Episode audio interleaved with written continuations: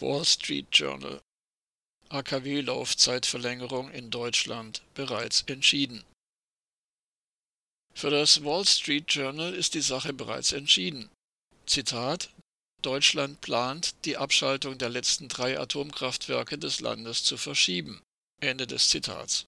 Ist in der renommierten New Yorker Zeitung zu lesen. Quelle drei Mitglieder der deutschen Bundesregierung. Die nach Auflage zweitstärkste Tageszeitung der USA beruft sich auf, so wörtlich, drei hochrangige Regierungsmitglieder. Es gebe zwar noch ein paar Details zu klären und bis zu einem formalen Kabinettsbeschluss würden noch einige Tage vergehen, doch die AKW-Laufzeitverlängerung sei eine Foregone Conclusion, zu Deutsch eine ausgemachte Sache. Kommentar Selbst ein großer Teil der deutschen Anti-AKW-Bewegung vertraut der Bundesregierung. Nein, eine AKW-Laufzeitverlängerung sei ausgeschlossen, ist vielfach zu hören. Es handele sich lediglich um eine, so wörtlich, unsinnige Sommerlochdebatte. Dabei hat die Medienkampagne pro Laufzeitverlängerung bereits Anfang März dieses Jahres begonnen. Oder, Zitat, der Atomausstieg kommt am 31. Dezember. Punkt. Dabei ist an eine Aussage von Hilmar Kopper zu erinnern.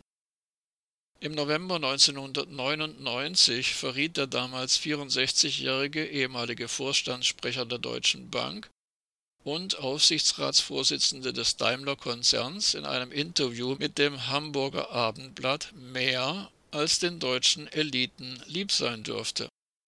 Er erinnerte daran, dass noch vor der Bundestagswahl im Herbst 1998 sich niemand eine aktive Beteiligung der rot-grünen Bundesregierung an einem Krieg auf dem Balkan hätte vorstellen können. Zitat Genauso aber kam es.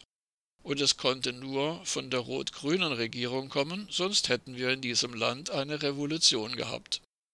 Ende des Zitats.